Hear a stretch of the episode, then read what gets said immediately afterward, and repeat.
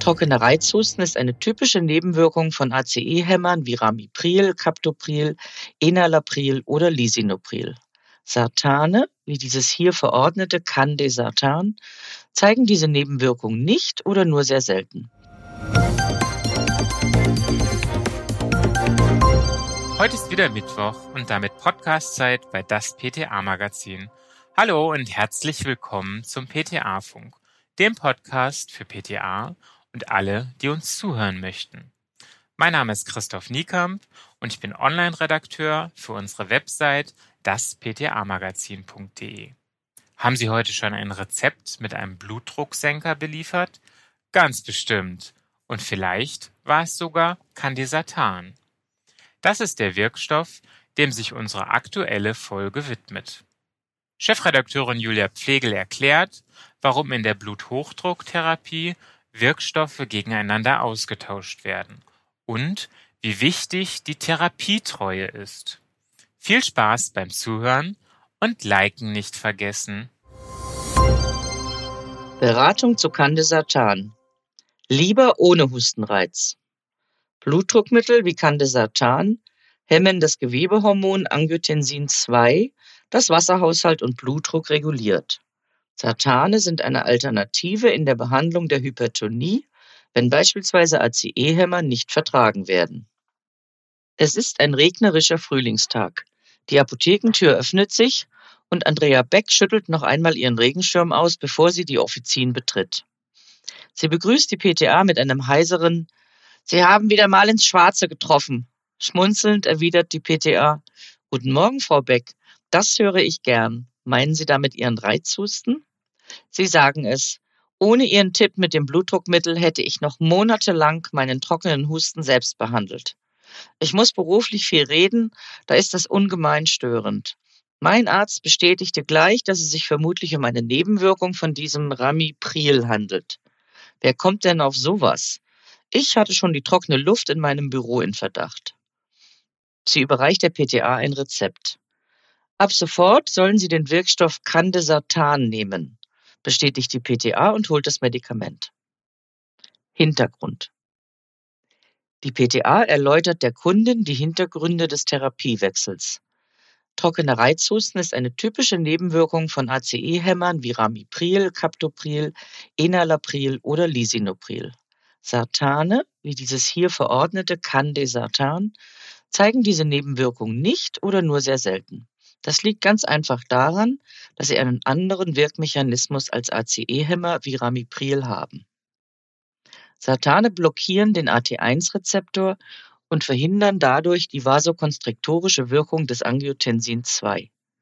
Durch die Anwendung sinkt der Widerstand in den Arterien und infolgedessen der Blutdruck. Wie bei jeder Dosisanpassung oder einem Wirkstoffwechsel sollten Sie zu Beginn der Umstellung etwas vorsichtig sein, denn der Körper muss sich erst auf die neue Therapie einstellen. Das kann zu Schwindel oder Kopfschmerzen führen. Dementsprechend sollten Sie auch beim Autofahren oder dem Bedienen von Maschinen zurückhaltend sein, bis Sie das neue Medikament in der verordneten Dosierung sicher vertragen, empfiehlt sie der Kundin. Nebenwirkungen Candesartan kann vorübergehend Nebenwirkungen auslösen wie Schwindel, Kopfschmerzen oder eine erhöhte Anfälligkeit für Atemwegsinfektionen. Sehr selten kann der Blutkaliumspiegel erhöht sein, was oft nur im Laborbefund festgestellt werden kann. Allerdings kann eine Kombination mit einem anderen, den Kaliumspiegel erhöhenden Arzneistoff eine Überwachung des Blutspiegels notwendig machen, damit es nicht zu Muskelschwäche, Herzrhythmusstörungen oder gar einem Herzstillstand kommt.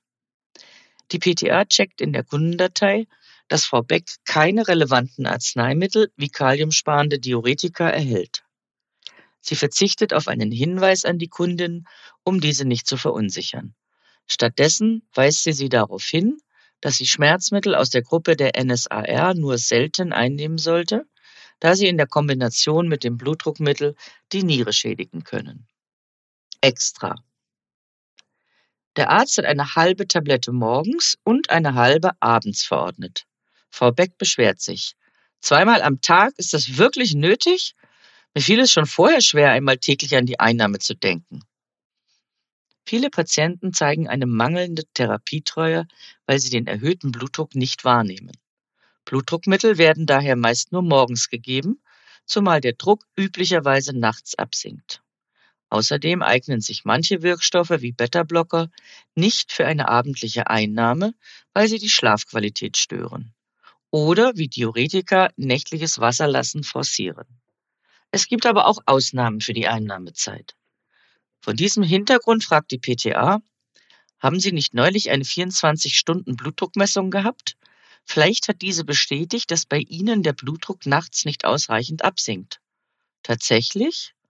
Ich glaube, das trifft bei mir zu. Ich habe wohl nicht so genau hingehört, als der Arzt mir das erklärte.